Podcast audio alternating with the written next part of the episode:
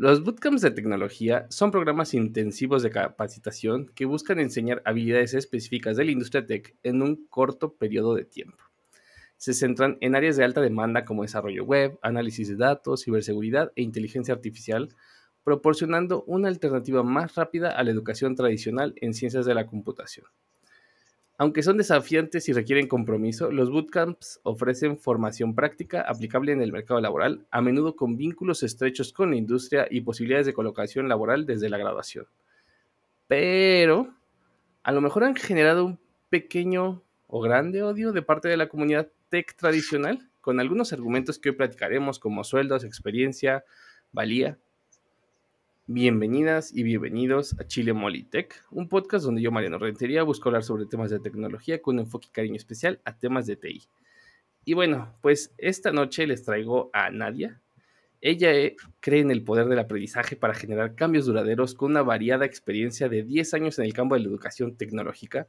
Nadia ha dejado huella diseñando experiencias de aprendizaje que combinan la motivación, la curiosidad y el conocimiento. Se ha especializado en la creación de servicios académicos y corporativos, así como en la elaboración de cursos, plataformas de aprendizaje. LMS, Learning Management System, materiales de incorporación y una amplia variedad de contenidos educativos audiovisuales y escritos. Ha tenido que formar equipos desde cero, demostrando su destreza en la construcción de proyectos educativos desde sus cimientos. Desde 2019, nadie lidera el podcast para docentes detrás de la pizarra y ha colaborado con reconocidas empresas como Platzi, Ironhack y el TEC de Monterrey.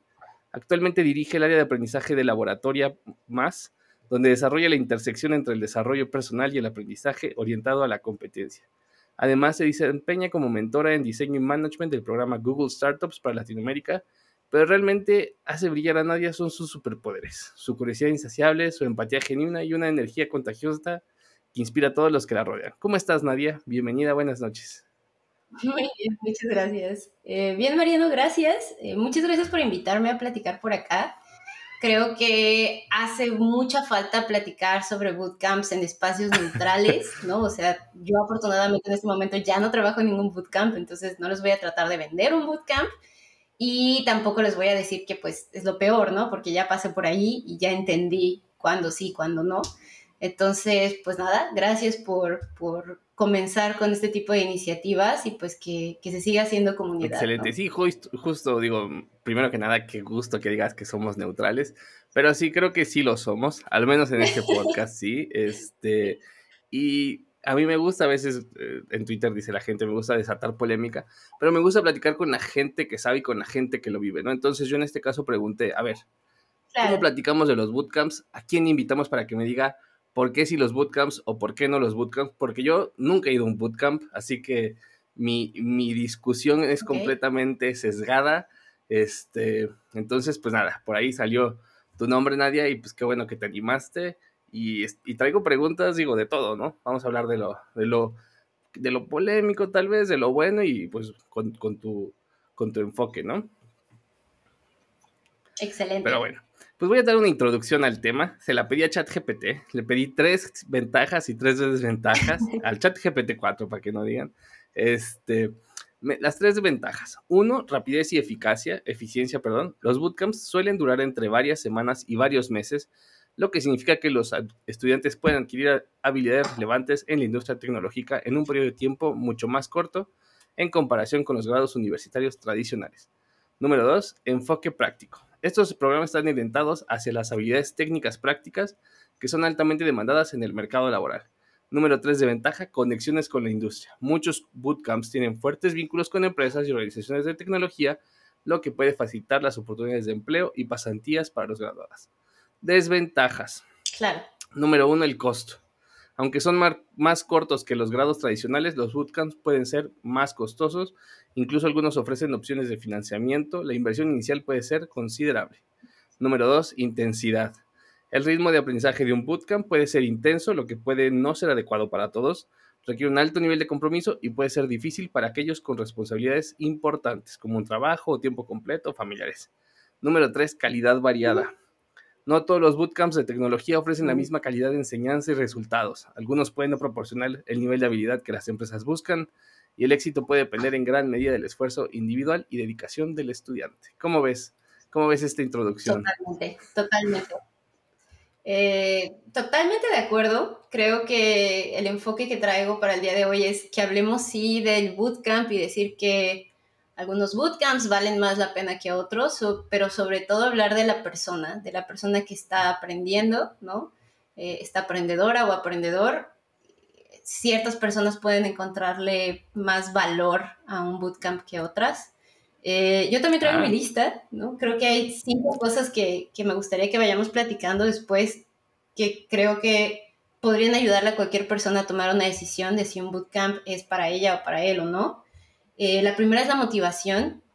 Creo que cualquier persona que está dispuesta a soltar estas grandes sumas de dinero tiene una motivación externa, eh, interna, perdón, súper fuerte, ¿no? O sea, como que dicen, necesito que esto suceda, voy a poner el dinero en la mesa que sea necesario pero hay otras formas de invertir ese dinero. Entonces, cuando digo motivación, quiero decir, son personas que se dan cuenta que a veces, aunque tengan el sueño o la intención de hacer algo, se dan cuenta que necesitan de pronto como de esa motivación externa, de ese compromiso público que puede llamarse dinero, que puede llamarse compañeros de bootcamp, profesor, estructura, para ayudarles a lograr lo que están buscando, ¿no? Ven un poco como hay gente que puede salir a hacer ejercicio y hay gente que necesita pagar una suscripción a un gimnasio. Correcto. Entonces, ese es el punto número uno, el tema de la motivación.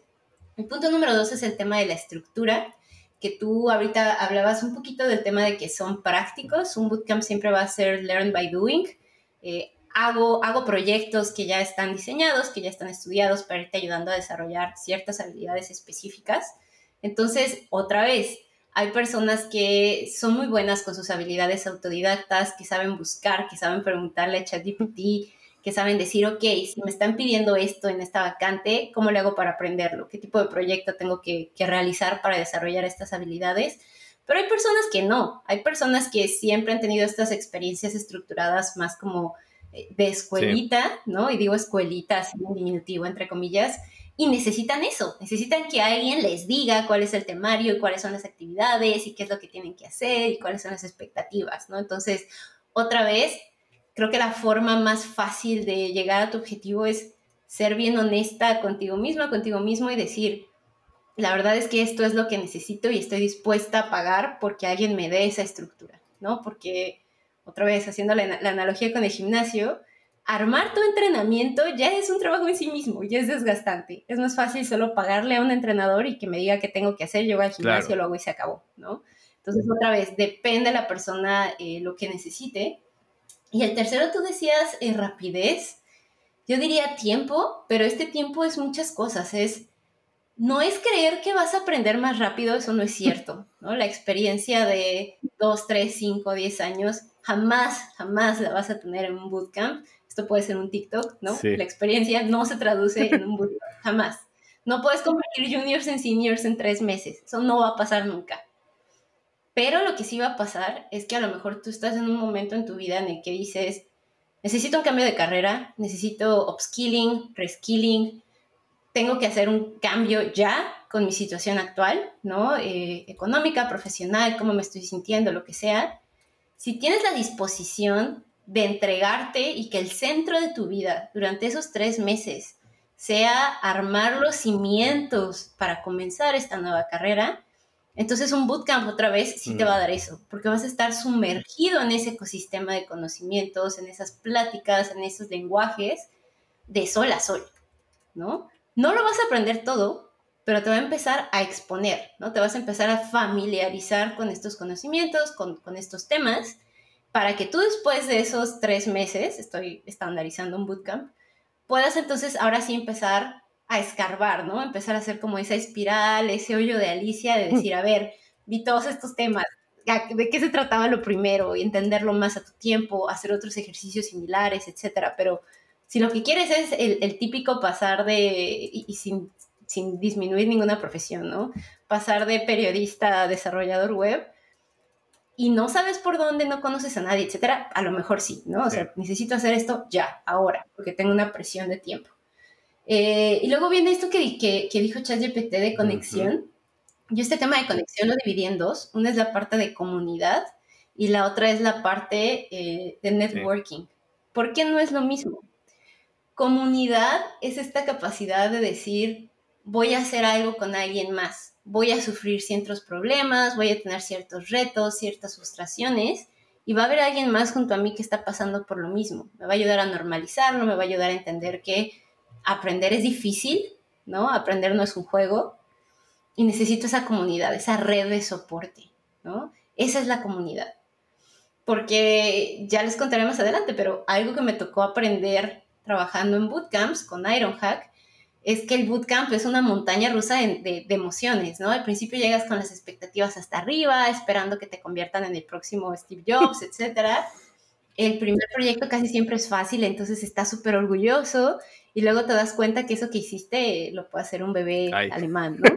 Y es como, oh, por Dios, y, y viene el sentirte abrumado por todo lo que tienes que hacer, y luego viene la duda de qué tal que yo no sirvo para esto. Entonces, hay un montón de emociones que tú te enteras que es normal. Tú dices, todos mis usuarios, aprendices van a pasar por estas emociones y ya sabes qué semana, qué día, después de qué proyecto, pero ellos no.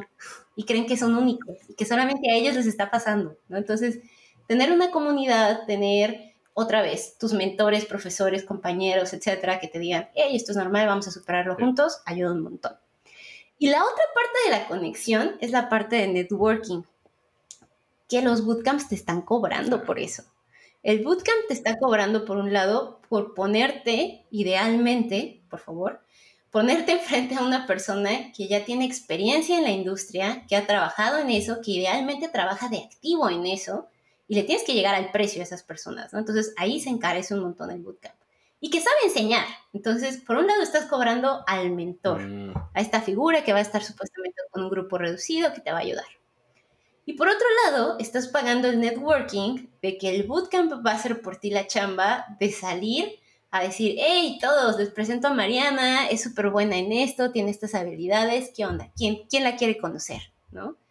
Que de nuevo es una habilidad que tú deberías de tener la capacidad de desarrollar por ti misma o por ti mismo, ¿no? De decir, pues salgo, arreglo mi CV, me conecto, busco empresas, busco contactos, reviso entre mis amigos, etc. Si no tienes esa red construida, a lo mejor sí dices, bueno, me voy por un bootcamp, ¿no? O si no te sientes cómoda o cómodo con ese tipo de interacciones.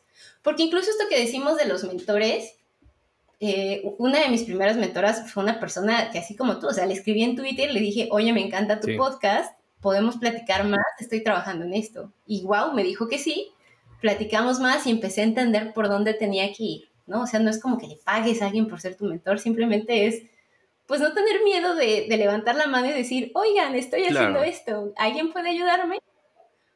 Pero también tenemos que reconocer que a lo mejor para ti, para mí, que, que estamos aquí metidos en el tema de locución, eso es muy fácil. Pero hay gente para la que no. Entonces tiene la premura de quiero cambiar de carrera ya, me siento súper frustrado, etc. Y encima tengo estos otros retos de este otro tipo de habilidades no técnicas que también tengo que subsanar para poder dar este paso. Entonces se vuelven a volver, se empiezan a volver más y más y más variables que tal vez no es el momento, tal vez es el momento de alguien ayúdeme, aquí estoy, aquí está mi dinero, vamos a hacer esto, ¿no? Entonces es todo un equipo de personas que te van a ayudar a, que te sientas cómoda o cómodo en esa nueva industria. Creo, que, creo que va por ahí. Oye, em, te escucho y la verdad es que pienso, o sea, así aquí lo acabo de apuntar, pareciera que los bootcamps, ¿no? Van, van orientados, al menos el tipo de bootcamps del cual estamos hablando, porque a lo mejor hay distintos tipos de bootcamps, ¿no? Ahorita mencionaste unos cuantos y, dijimos unos otros en tu, en tu intro, ¿no? Dijiste Ironhack, que para quienes no saben, eh, es uno de los bootcamps más famosos, creo que incluso a nivel mundial. Este, ¿no? Creo que ni siquiera es mexicano. Sí, es, sí, sí. Ironhack y Leguadón. Entonces, son, ya tienen un branding, ¿no? Entonces, este, y hay bootcamps casuales, ¿no? Vamos a decir, hay bootcamps eh, que no tienen este renombre. Algunos traen una marca a lo mejor a veces de una plataforma educativa y algunos eh, pues nada más traen el, renombre de una comunidad, el bootcamp que organiza la comunidad X y Y, incluso esos son gratuitos, ¿no? Entonces, pues hay de todo. Entonces me quedo pensando si la misma analogía sirve que las universidades, ¿no? En las universidades también tenemos las universidades de paga, podemos pensar en las universidades mexicanas de paga, famosas, Tec de Monterrey, Anáhuac, Ibero, la que tú me digas, eh, incluso universidades internacionales, y tenemos universidades pues a lo mejor también de renombre, públicas.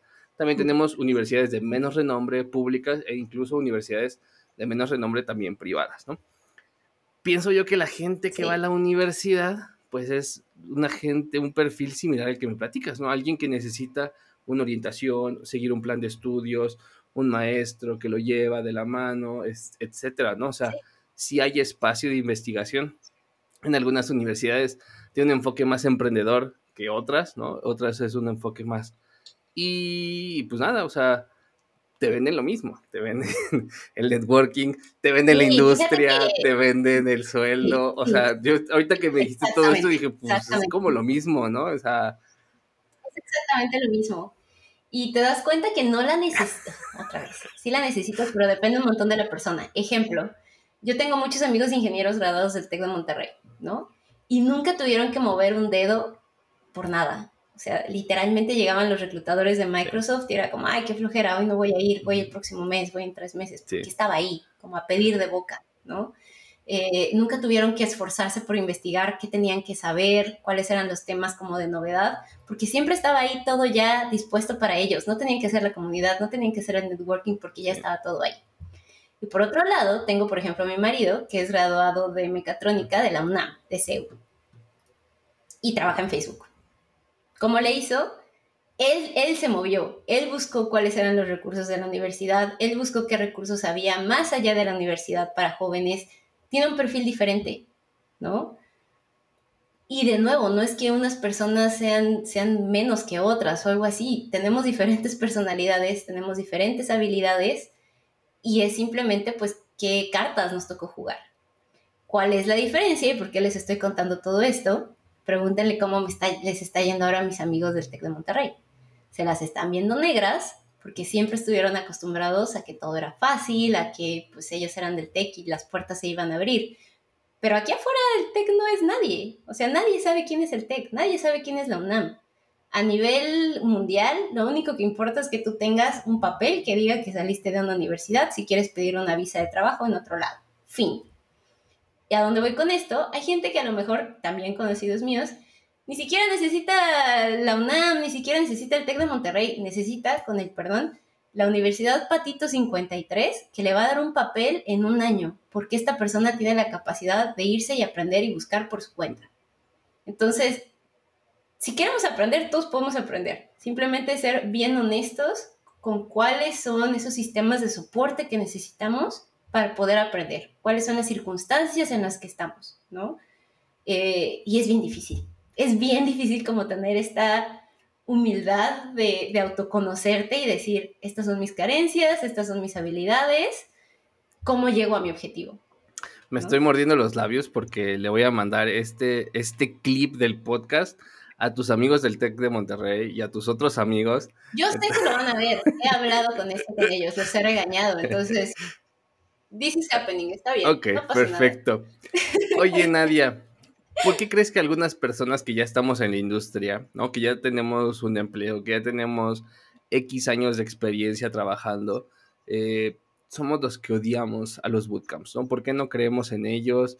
¿Por qué, los criticamos en Twitter? ¿Por qué los criticamos en YouTube? ¿Por qué cada que alguna plataforma eh, intenta sacar un bootcamp o, alguien habla de la nueva camada, no me acuerdo cómo se llama, el batch de Ironhack o de laboratoria, los critican, ¿no? ¿Por qué, ¿Por qué no los queremos?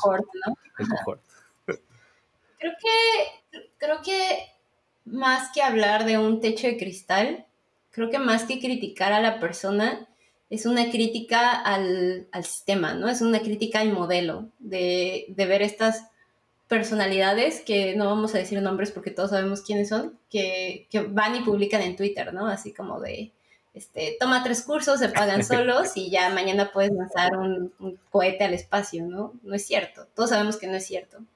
Lo que todos estos eh, bootcamps, programas, etcétera, hacen es acompañarte a la línea de salida. El problema y, lo que a mí me duele y por eso quiero convencer a las personas que ya estamos adentro es que es nuestra responsabilidad ayudarles a esas personas que salieron de los bootcamps, ¿no? Las únicas personas que de verdad pueden ayudarle a alguien que ya gastó su dinero, que ya gastó su tiempo, que tiene la ilusión de entrar a tech, somos los que ya tenemos más camino recorrido.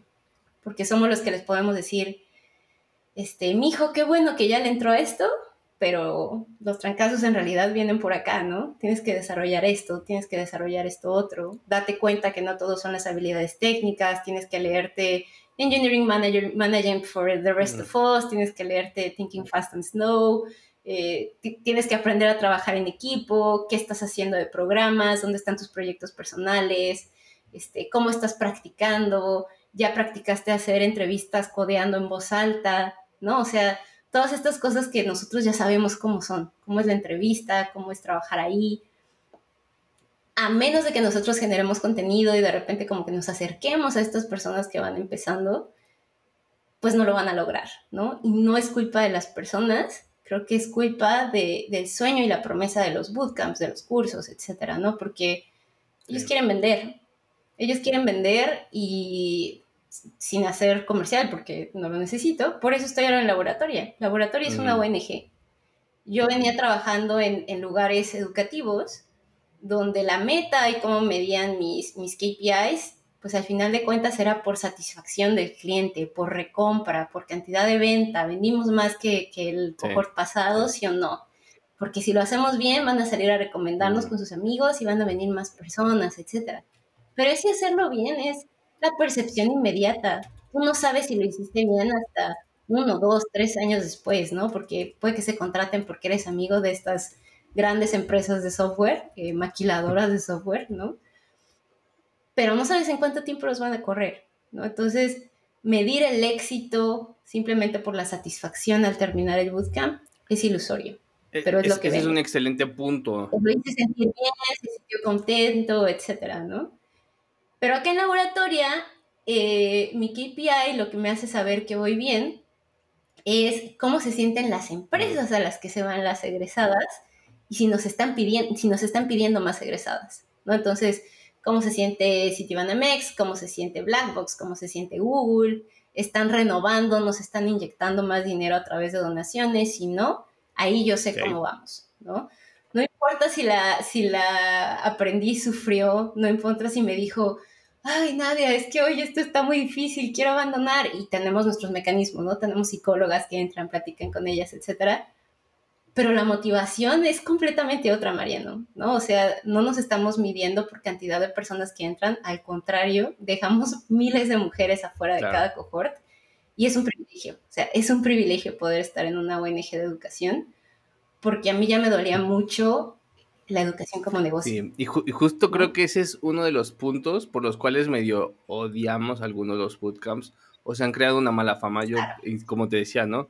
Eh, a lo mejor los, los, los, hablo de ellos sin realmente conocerlos, pero algunas de las veces que, y vuelvo a usar esa, esta comparación, ¿no? Con, con universidades de renombre como el TEC de Monterrey.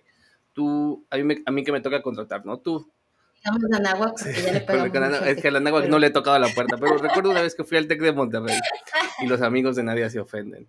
Fui y dijimos que queremos poner una vacante y una de las cosas que nos preguntaron es de cuánto va el sueldo. O sea, no puedes poner una vacante aquí si el sueldo no está con respecto a las expectativas de nuestros recién egresados, ¿no? Entonces, ese caso similar me parece que lo tiene Ironhack, ¿no? Que cuando tú quieres contratar a alguien, el sueldo mínimo que ofreces es X, ¿no? Ni siquiera lo sé, pero voy a decir un número, a lo mejor 20 mil pesos, este, más o menos por ahí.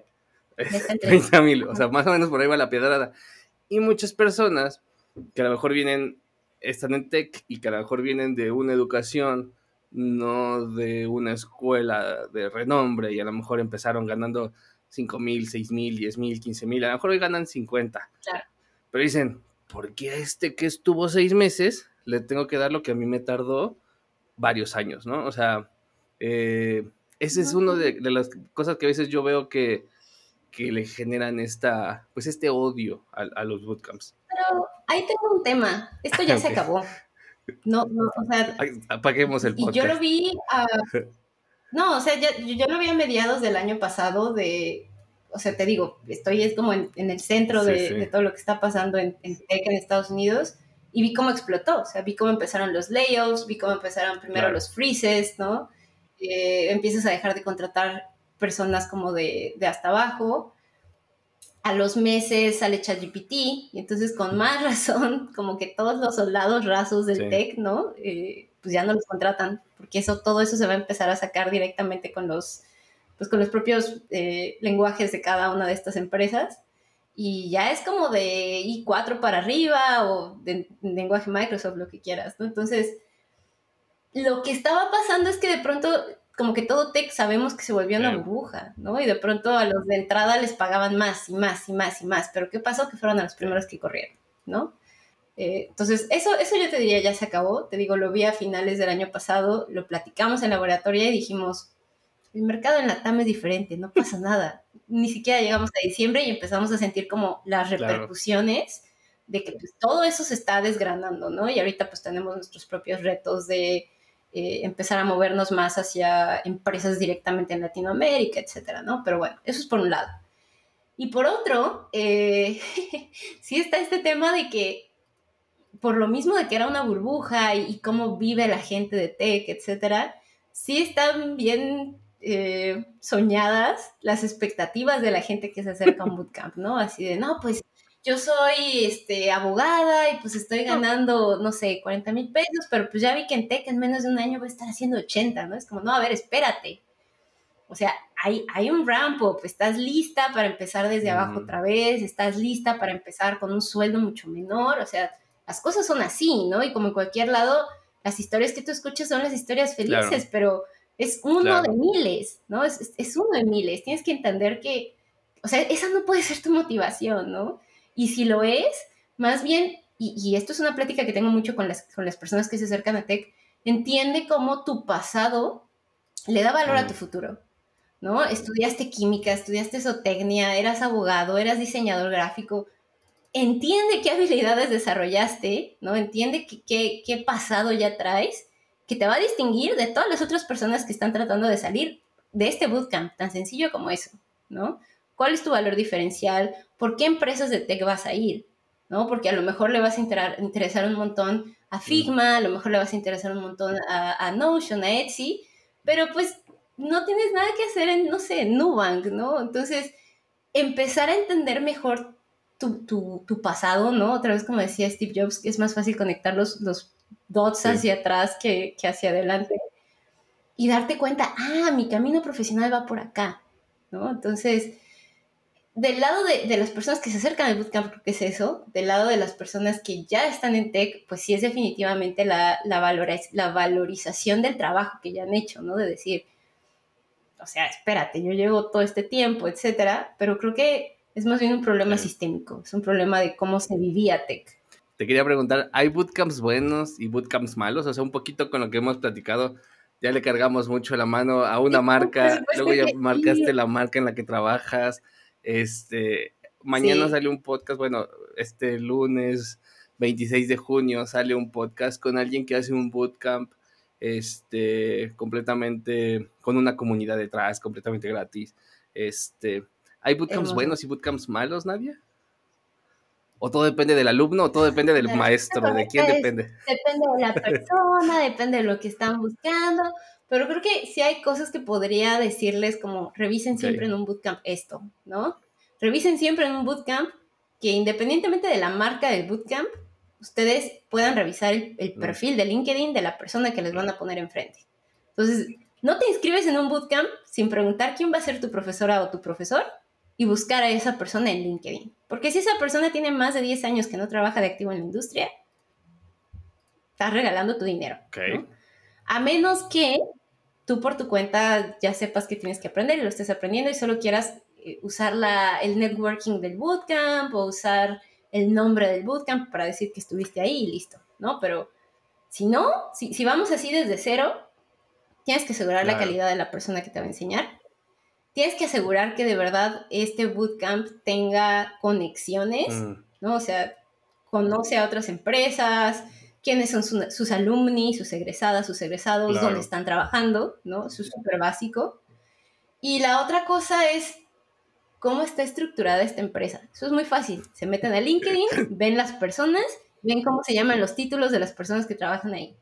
Si no tienen un área de... Esto es muy fácil. Ustedes, cualquier, cualquier consumible de educación que ustedes tomen en línea, Si ese lugar no tiene un área robusta de aprendizaje, esas personas no están vendiendo aprendizaje, están vendiendo entretenimiento. Ah, fuertes declaraciones. Y búsquenlo con la marca que ustedes quieran. Porque me quedo pensando en ese punto, ¿no? O sea, creo que dijiste, por un lado, y es algo que a veces se critica también de las universidades, o sea, muchos, muchos puntos en comparaciones. ¿Quiénes enseñan, no? Hay a veces hay personas que enseñan, tienen muchos años en la industria y pueden ser muy, muy buenos y no tienen experiencia docente, voy a decirlo así, no tienen una eh, una, una formación docente y, yo puedo ser muy bueno, pero mejor mi, capacidad docente. Y hay personas al revés, ¿no? Y ahí te voy a hacer un asterisco súper rápido. Eh, desde el mundo del aprendizaje, a esas personas les llamamos subject matter experts. Es personas, son personas que son muy buenas técnicamente en algo. No hay por qué huirles, pero entonces en esa empresa tiene que haber una persona encargada de capacitar a esas personas en habilidades docentes.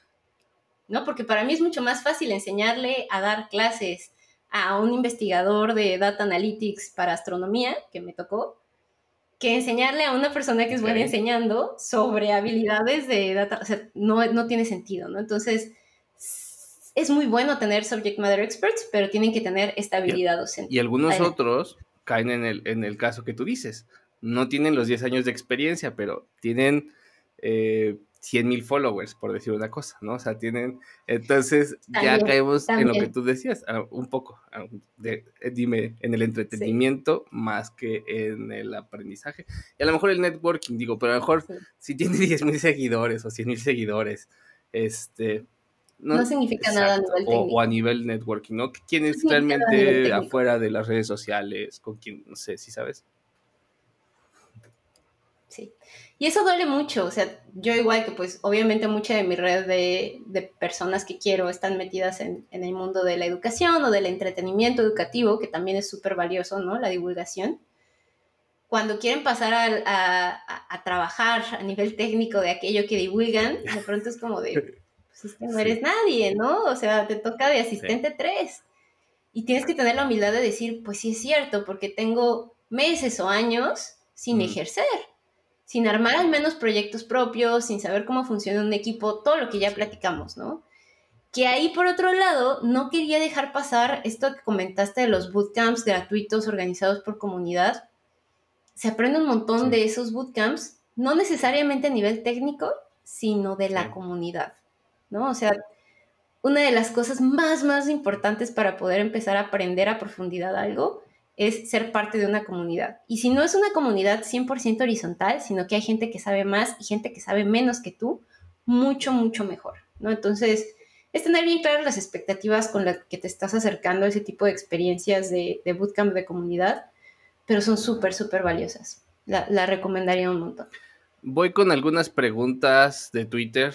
Este, Dale. Por aquí traigo una de Oscar Stark. Voy a empezar con esta ácida, que dice, entre más caro, mejor, Nadia, porque hay unos bootcamps, alguien dijo el otro día, es que hay unos bootcamps carísimos, cuestan más que las universidades. Y yo dije, regreso al maldito Tec de Monterrey, pero vamos a usar la NAWAC.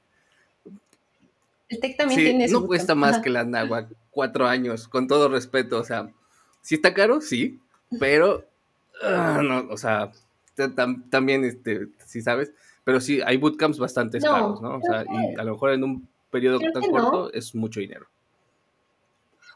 Creo que definitivamente no, y tiene mucho que ver con que muchas veces estos bootcamps, que son súper caros, en realidad son bootcamps internacionales. Entonces, el price point no es México, el price point no es Latinoamérica. Y cuando ves cuánto cuestan esos bootcamps para un público americano, para un público europeo, el americano o el europeo va a decir, ah, súper, me conviene. El problema es que pues muchas veces esas empresas no hicieron el ejercicio de hacer la conversión a otro público o simplemente por, por logística, ¿no? Porque si yo como europeo viera el curso en español en Latinoamérica más barato, pues no lo pago acá, lo pago allá, ¿no? Entonces, el tema del, precio, pues tiene un montón de factores que tienen más que ver por, por ese lado. Eh, yo siempre me iría por un bootcamp que haciendo un poquito de ejercicio, ¿no? Los temas están alineados, le puedo preguntar a una persona, le puedo preguntar a ChatGPT, le puedo preguntar a Mariano, eh, la persona que me lo va a dar es una persona en la que puedo confiar, al menos de lejos viendo su perfil. y los comentarios de las personas son positivos, ¿no? O sea, al menos por ahí. Y no, no dejarnos llevar tanto por el price point. Este episodio no tiene patrocinador, así que me autopatrocinaré dándote un anuncio e invitándote, más que nada, a que te suscribas al newsletter del libro Guía de Bolsillo para Líder Técnico, un libro con muchos consejos para líderes en tech en donde vas a recibir mensualmente de forma gratuita a tu correo consejos de liderazgo míos y de publicaciones que voy leyendo. En, las notas de este episodio está el link y bueno, pues seguimos con el podcast. Te decía, Nicotech Remoto pregunta sobre si ha cambiado o ha variado la tasa de empleabilidad con respecto a la época dorada y la situación que estamos viviendo actualmente en Tecnadia. Esta es la situación actualmente. Eh, va más allá de nosotros, como les decía, la situación está cambiando a nivel global. Creo que estamos saliendo de un momento de, mucho generar, de mucho crear, de mucho apostar.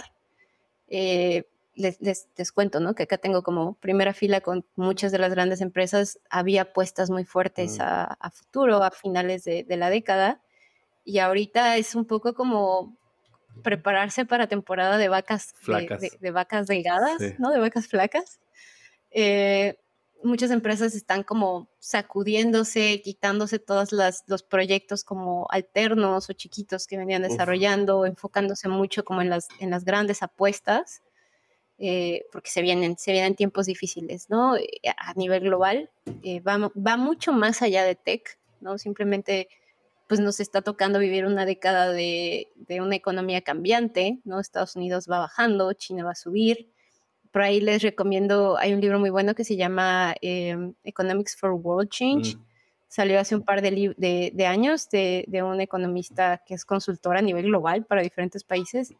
Y él ya avisaba de esto, ¿no? De, los 20 no va a ser los roaring 20 que la gente decía. O sea, hay que prepararnos, se viene una crisis importante y reflejo de eso es que pues las mismas empresas lo están haciendo, ¿no? Sobre todo empresas tech. Y es un poco la tormenta perfecta porque a eso se le suma pues todo esto, este tema de, de AI que se está empezando a utilizar mucho más como en el día a día.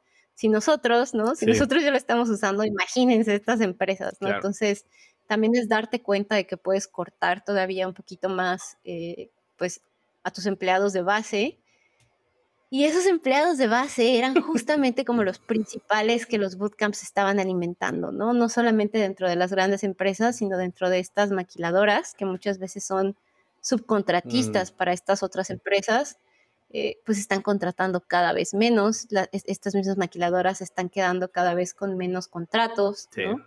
Eh, por ahí quiero mucho a, las personas de Usaria, por mm. ejemplo, tenían un contrato muy grande con Google, se acabó este año entonces, va mucho más allá de lo que está bajo nuestro control. En general, sí tenemos que decir que este es un momento duro para entrar a tech, ¿no? Incluso si gastaste en una universidad, si gastaste en un bootcamp, tienes que entender que tu precio de, con el que vas a poder entrar, o sea, el, el, salario que vas a poder percibir va a ser mucho menor, ¿no? Porque ahorita hay mucho más demanda que oferta, ¿no? Y así es como se está moviendo ahorita, ¿no? Entonces, yo diría, es momento de, capacitarse, es momento de diferenciarse. Y también es momento de que, si ustedes se dan cuenta, van a empezar a salir bootcamps específicos sobre temas mucho más allá del típico web UX y mm. data analytics, ¿no? que era como lo de siempre. Sí. Ahorita ya se vienen mucho más bootcamps de, de, AI, ¿no? Por ejemplo, se vienen mucho más bootcamps de machine learning, se vienen mucho más bootcamps para personas que ya están en la industria y se quieren especializar todavía mm. más, ¿no? Me tocó ahora trabajar eh, marzo, abril, desarrollamos uno de ciberseguridad mm. junto con Cisco y ahí está, ¿no? O sea, es entender hacia dónde va a mutar. Eh, obviamente si las necesidades disminuyen en un lugar, tienen que surgir en otro. Y es pues estar abiertos a entender el mercado y decir, si quiero entrar aquí, ¿por dónde? ¿No? ¿Por dónde? que tengo que aprender y pues estar dispuestos a adaptarnos y a entender que siempre tenemos que seguir aprendiendo. Fíjate que por ahí conecto este tema, ¿no? Y nos pintas un panorama oscuro, la verdad, Nadia, ¿no? la verdad. ¿Para qué este, la situación está difícil y solamente se va a poner peor, así que pues piénsale, ¿no?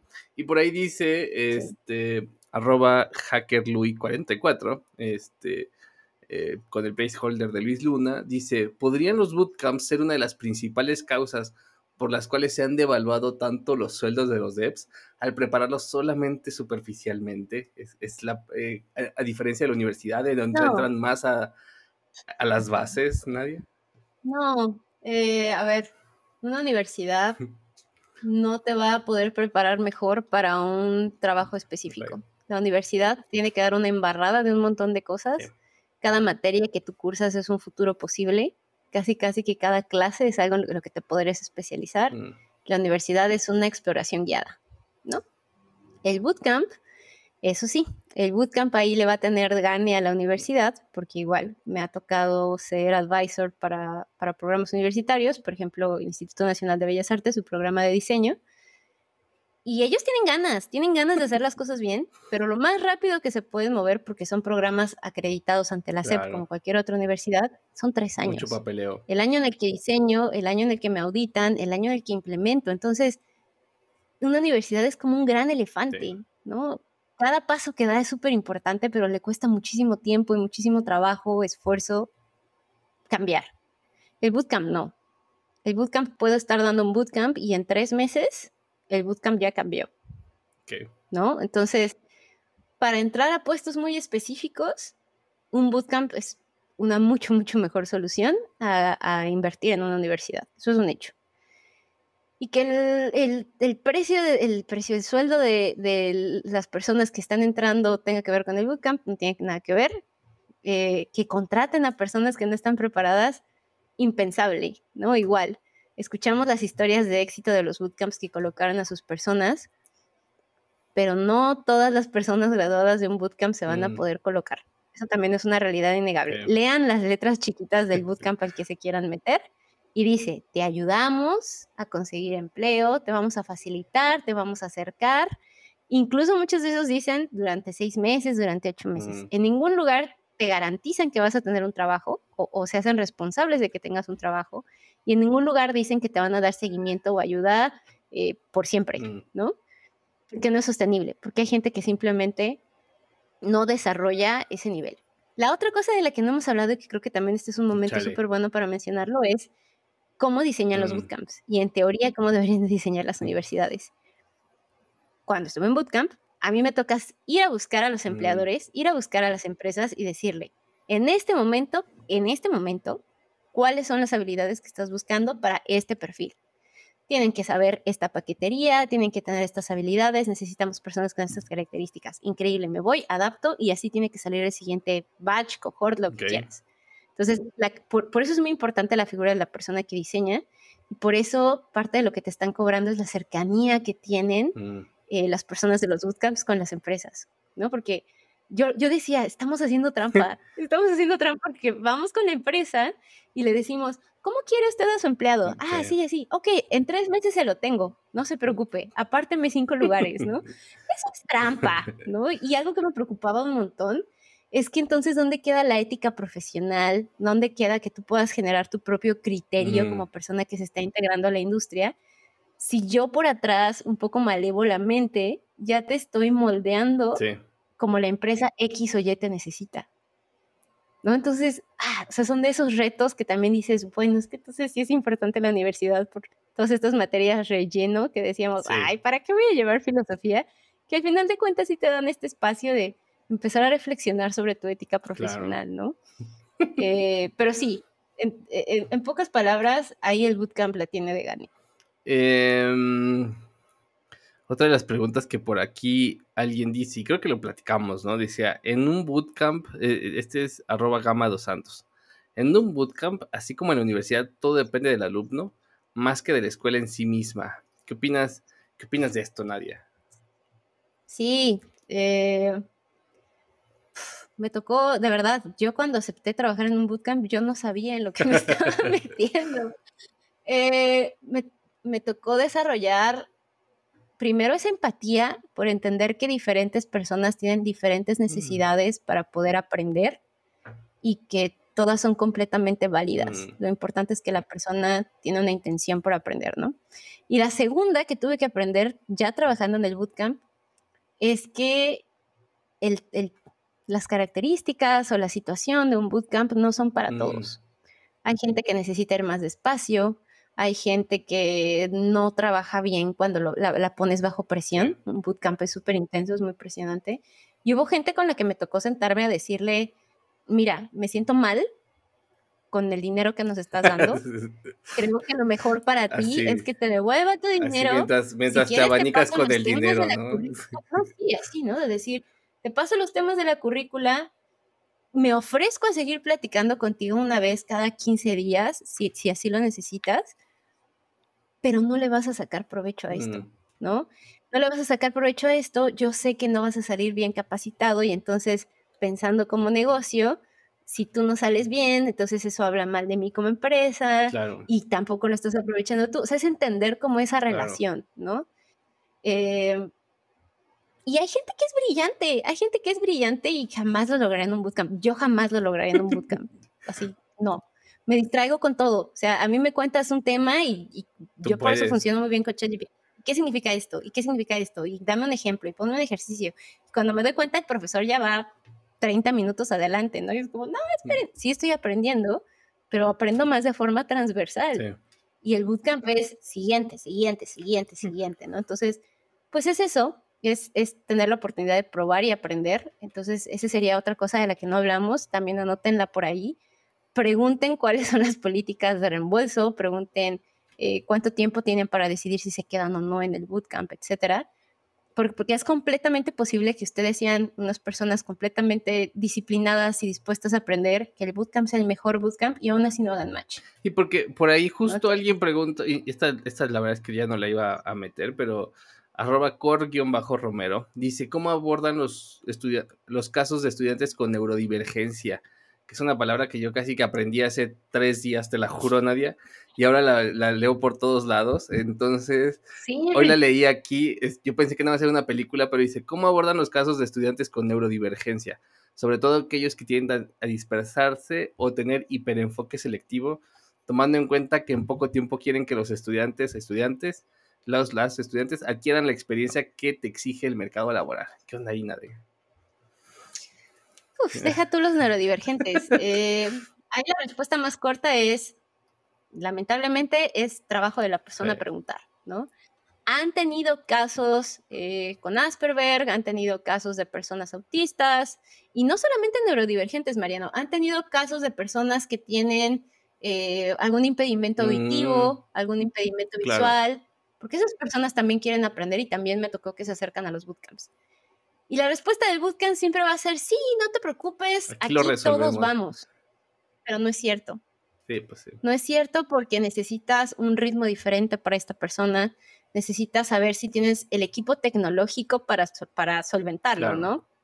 Eh, alguna, eh, necesitas algún apoyo auditivo, están pagando por subtítulos en Zoom, porque los hay.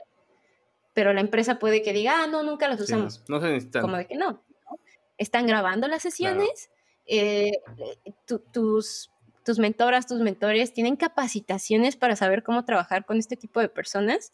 Tienes un profesor sombra o un asistente de mm. profesor que pueda salir, bueno, ahorita estoy hablando como pensando en remoto, ¿no? Pero pues en vivo igual, o sea, tienes un asesor o una sombra que pueda salir a una aula distinta o pueda meterse a una salita de Zoom distinta a resolver las, las preguntas de esta persona, ¿no? porque si no lo tienes, no es cierto, ¿no? Y ahí lamentablemente, de nuevo, pensando como negocio, siempre te van a decir que sí. Oye, y acabas de decir algo que no, tenía aquí en la lista, pero tú como persona de que trabaja en bootcamps, ¿qué prefieres? ¿Un bootcamp presencial o un bootcamp remoto, Nadia? Tú. Depende de la persona. Eh, Aquí algo muy importante que tampoco hemos mencionado, que creo que da para otro podcast, es el tema de androgagía. Eh, si alguien les habla de aprendizaje para adultos y utiliza la palabra pedagogía, corran. Pedagogía es para niños. En el tema de los adultos es muy importante la motivación, pero también es súper importante la adaptabilidad. Mm. Tenemos que entender que el adulto tiene responsabilidades, que es una persona ocupada, etcétera. si puede darse el privilegio de estar en un bootcamp presencial, increíble, que me cuenta dónde vive para poder llegar, ¿no? Pero la mayoría de nosotros no. La mayoría de nosotros tenemos otras responsabilidades, vivimos en ciudades con tráficos imposibles, etcétera. Entonces, pues el bootcamp remoto es lo que nos funciona. Y afortunadamente ya vivimos en una era en la que hacer comunidad de forma remota es posible. Sentirte cerca y sentirte presente con alguien que nunca le vas a ver las piernas es completamente posible. Excelente, excelente. Sí, qué bueno que no vas a ver las piernas. Nadia, es este, pues nada, mi última pregunta. Bueno, a ver, tengo otra última que yo quería aquí. Penúltima. Pareciera que luego los bootcamps. Y, son esos, son esos bootcamps a lo mejor este, malvados. Parece que ellos solamente tienen seniors recién egresados. E incluso ellos no quieren decir que, generan juniors, es casi una palabra prohibida. Ellos, este, ellos tampoco quieren usar la palabra seniors, ¿no? Entonces ellos este, ah, pero, pero, si sabes, eh, pero te los cobran como seniors casi, casi. Entonces, los bootcamps generan seniors así en tres meses, Nadia. Una maravilla. Ah, ¿me estás preguntando? No, por supuesto que no, jamás. No, o sea, un senior tiene que tener, o sea, jamás, jamás vas a ser senior en nada sin haber sido junior, ¿no? Jamás vas a ser experto en nada sin haber sido aprendiz primero, sin haber eh, llegado como a montar eh, ladrillos y ver cómo trabajan los que llevan más experiencia y todo, ¿no? Puede que tengas los conocimientos técnicos, pero hay otras habilidades que jamás vas a desarrollar hasta que empieces a trabajar en eso. Y ahí recomendaciones, si al principio tienes que regalar tu trabajo, no voy a decir que lo hagas, pero busca pretextos en tu red cercana, en tus amigos, en tus familiares, de, ay, este, tía, necesitas un sitio web para tus comidas, Yo te, lo hago. te ayudo, ¿no? O sea, buscar pretextos para empezar a resolver problemas reales sin la red de seguridad del bootcamp, ¿no? Buscar, si, si lograste hacer esa comunidad con tus compañeros de cohort de batch, oigan, vamos a juntarnos tres y vamos a intentar esto, ¿no? Porque es la única forma en la que de verdad pueden empezar a desarrollar esas habilidades. Entonces, eso es un hecho. Y la otra es que, de, nuevo, creo que en los bootcamps no se está hablando, y en general en, educación, se habla muy poco de las habilidades, eh, habilidades core, habilidades de vida, habilidades blandas, y es una realidad que las tienes que desarrollar, ¿no? Eh, tienes que aprender a comunicarte, tienes que aprender a, de, de, forma escrita, de forma oral, tienes que aprender a decir que no, tienes que aprender a marcar tus límites, un montón de cosas que hasta que no te enfrentes a esos problemas, pues no las vas a saber vivir. Y eso es parte de lo que te va a dar ese seniority, ¿no? De saber cómo reaccionas ante una crisis. O sea, Mariano, tú sabrás, un senior, si, si su manager le pide algo y, sabe que no, le va a decir, no, ¿qué otra cosa de mi cesta de cosas quieres que no haga para hacer esto otro? O le va a decir, no, no sé, lo busco ahorita y te cuento. Un junior jamás va a hacer eso. Un junior siempre te va a decir que sí. Un junior va a tener miedo de decir no, no, no, no sé, eh, va a inventarte algo, o sea, y todos pasamos por ahí, ¿no? Y un poco como esos golpecitos son los que te ayudan a crecer. Entonces, creer que en un bootcamp vas a pasar por todas esas experiencias es irreal, ¿no? Y también es otra vez esto de decir, hay que entender que el bootcamp te lo quiere vender así, pero pues, ¿en qué tipo de empresas se van a poder colocar, no? Ok, ok. Vale, pues mi última pregunta ahora sí y conclusiones, Nadia. ¿Los bootcamps son necesarios? ¿Son dañinos? ¿Tú los recomiendas? Este, después de todo este, este show, hasta parece que, no sé, ya, no sé si tú crees en ellos o, o yo creo en ellos. Este, ¿Qué onda? Yo antes juraba que no yo era la menos creyente en los bootcamps. Eh, yo decía, pero ¿por qué vas a dar tu dinero por eso si lo puedes buscar en YouTube gratis, no? O sea, no Esa entendía. Es la clásica, Y hasta que estuve ahí, me di cuenta de lo que te platicaba hace rato, ¿no? Hay personas que por diferentes situaciones, que por diferentes circunstancias, de verdad eso es lo que necesitan. Y hay que ser empáticos y respetar eso, ¿no? Eh, por ejemplo, obviamente tengo un sesgo de género importante, veo mucho hacia, hacia la mujer. Sí. La semana pasada platicaba con una chica que se estuvo capacitando en un bootcamp como de esto, de comunidad gratis, etcétera. es una crack a nivel técnico y de repente me dijo, oye, es que me quiero eh, inscribir en el bootcamp de análisis de datos de Inserta Bootcamp aquí, pues para, para aprender, ¿no? Y fue como de... ¿Tú por qué? ¿Ya viste su currículum? Todo lo que tiene en el currículum, ya, o sea, ya lo sabes hacer. O sea, ¿por qué? Como, no, es que no me siento segura, porque pues mm. estoy viendo las vacantes y sí sé, pero no sé si ya sé lo que tengo que saber. es un buen punto. Es un tema de autoconfianza fuertísimo. Sí.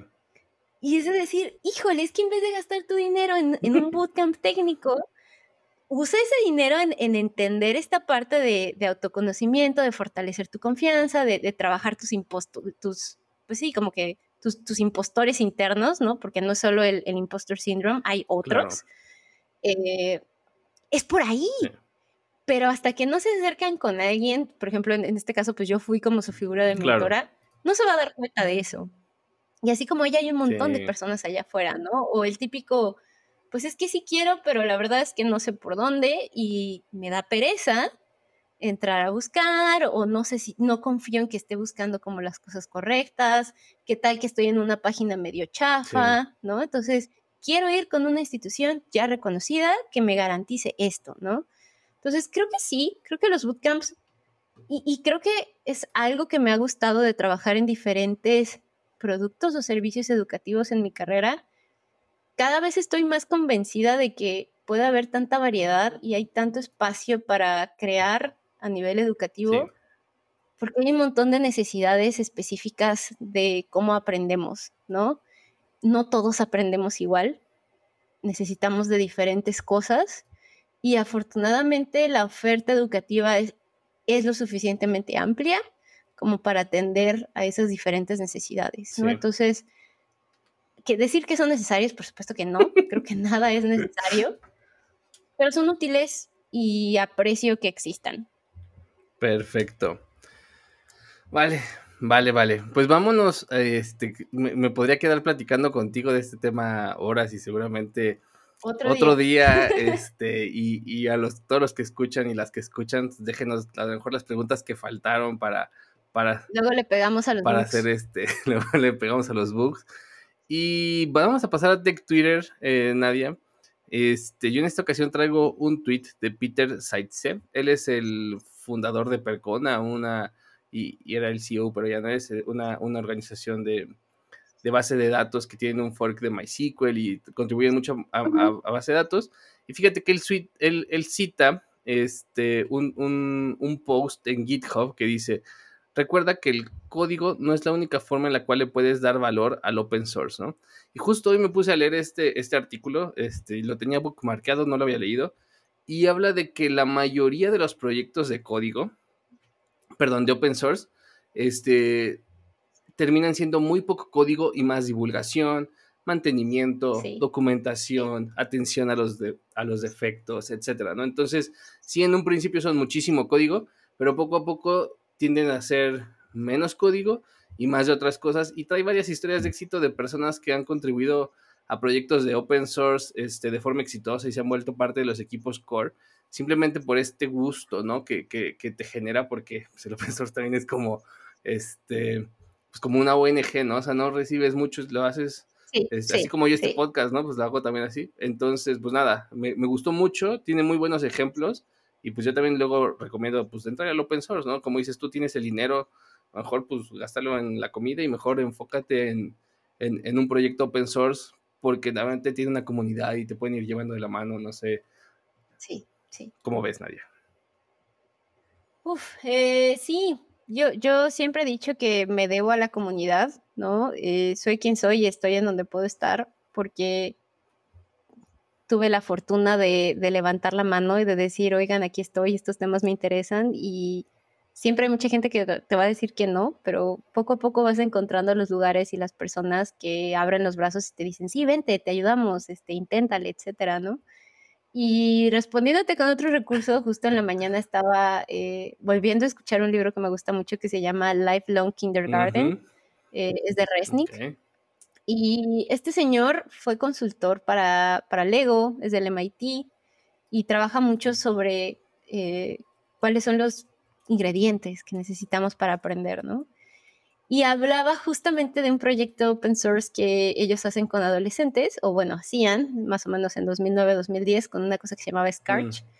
que era como para empezar a hacer eh, tus primeras programaciones, etcétera como los jóvenes al principio pues simplemente subían sus sprites o sus pequeñas animaciones y cómo iban haciendo las variables, etcétera, y poco a poco empezaban a mm. documentar, poco a poco empezaban eh, a hacer variables, a hacer tutoriales, a hacer otras y otras otras cosas y se empezaba a juntar la comunidad alrededor.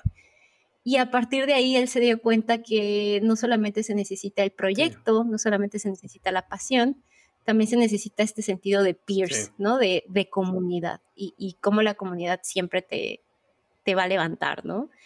Y ahí me gustaría igual decir, o sea, acordarnos que sin importar en qué momento de nuestra carrera estamos, nosotros también podemos devolverle a la comunidad, ¿no? Incluso si tú como persona que está empezando tienes un Twitter y vas publicando tus preguntas y luego cómo respondiste esas preguntas que tenías, hay alguien allá atrás que viene en el paso cero a quien le va a ser de mucho más utilidad tu material que el de alguien que ya lleva 20 o 30 años en la industria, ¿no? Entonces, pues el conocimiento y, la, y el desarrollo es más bien así, es una cadenita de eslabones y no más bien los que están aquí del lado A tratando de aprender de los que están allá a lo lejos, ¿no? Entonces, pues eso, acordarnos de pedir ayuda y acordarnos de ofrecer ayuda siempre. Perfecto. Oye, Nadia, y tú traes un tweet eh, tuyo, un meme de eh, He-Man, ¿no? Y dice, y recuerden amiguitos, nos pagan por encontrar las preguntas correctas. Las respuestas están en Google. ¿A qué te refieres con esto, Nadia?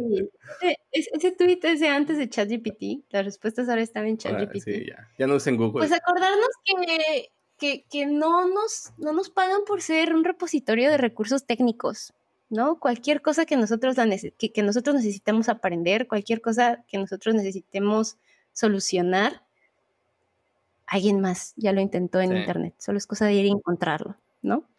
Eh, en un Reddit, en, algún lado. Realmente lo que nos toca desarrollar es el pensamiento creativo, el pensamiento mm. crítico, el aprender a formular las preguntas para entonces ir a buscar esas respuestas allá afuera, ¿no? Y ahí es donde, ahí es donde los juniors se vuelven seniors, ¿no? Cuando empiezas a cuestionar, cuando empiezas a decir, ¿por qué no hacemos esto de esta otra manera? Oigan, y si estamos haciendo esto y queremos llegar allá, ¿por qué no traemos esto otro? ¿No? Entonces, eso, acostumbrarnos a pensar siempre en, preguntas, no perder la curiosidad eh, y, analizar, acostumbrarnos a analizar, a entender por qué nos, por qué nos pidieron lo que nos pidieron, ¿no? ¿Cuál es el objetivo de la empresa? Eso es otra cosa bien interesante de platicar, ¿no? Cómo yo como soldado estoy ayudando a la empresa a alcanzar su objetivo y cómo lo puedo hacer mejor. No va a ser sabiendo más, va a ser aportando más con lo que hago. Claro. Ay, fuertes declaraciones, Nadia. Pues nada, muchísimas gracias a todos. Gracias a ti, Nadia, por haberte animado a participar. No sé si quieres agregar algo más antes de irnos, si nos puedes decir cómo pueden saber de ti, tus redes, lo que tú gustes. Sí, pues yo estoy, o sea, me encuentro en todos lados como arroba nadimich, con Y y con I latina al final. Eh, cosas como más técnicas, teóricas, eh, productivas, profesionales, definitivamente en LinkedIn y en Twitter, ahí como que de repente comparto reflexiones o hago mucho reposteo de otras comunidades y de cosas que están haciendo. Eh, invitaciones, pues dependiendo de dónde anden, ¿no? Si, si están tratando de empezar con alguna iniciativa propia, invitarlos a que se acerquen eh, a través de Google for Startups, casi casi que siempre está abierta la convocatoria. Eh, y somos un montón de mentores de diferentes temas, desde mentores súper técnicos de producto hasta mentores sobre cómo trabajar con tu gente, cómo desarrollar a tu, a tu empresa, la parte de UX UI, todo, financiero, todo, todo, todo. No tiene ningún costo. Google lo hace porque pues así va como colocando sus productos, ¿no? que te acostumbres a usar Google Drive y todo eso. Y la verdad es que son un montón de personas que están ahí por, por gusto, por querer devolver a la comunidad. Y del otro lado, pues obviamente en donde estoy ahorita, para las mujeres con Laboratoria Plus, estamos justamente tocando mm. esto, ¿no? De qué necesitas realmente para hacer tu upskilling, tu reskilling, o sea, hacer como un cambio en tu carrera. Y pues llegamos a las mismas conclusiones, ¿no? Es comunidad, es mentoreo y es que puedas tener como los recursos bien específicos cuando los necesitas, Entonces igual por ahí si, si son mujeres específicamente, ya están trabajando en la industria y más bien quieren como subir, ¿no? Pasar a ser managers o empezar a tener más responsabilidades, pues les esperamos por ahí en plus.laboratorio.com. Excelente, excelente. Pues los links están aquí en las notas del podcast, entonces eh, para que no se los tengan que memorizar, lo tengan que regresar. Y pues nada, yo los invito a que sigan el podcast en redes sociales, en Twitter y en Instagram. Eh, nos encuentran como arroba chilemolitech. Eh, inscríbanse a nuestro newsletter en donde les avisamos cada que salen nuevos episodios y de vez en cuando entregamos stickers hasta su domicilio. A mí me encuentran en Twitter eh, como Mariano Rentería. En YouTube tengo un canal que se llama Mariano Rentería. Ahí subo la versión de video de este podcast retrasada una semana. Y pues nada, no olviden que si les gusta el podcast, recomiéndenlo a sus amigos. Y si no, recomiéndenlo a sus trolls más cercanos. Y listo. Un gusto, Mariano. Muchas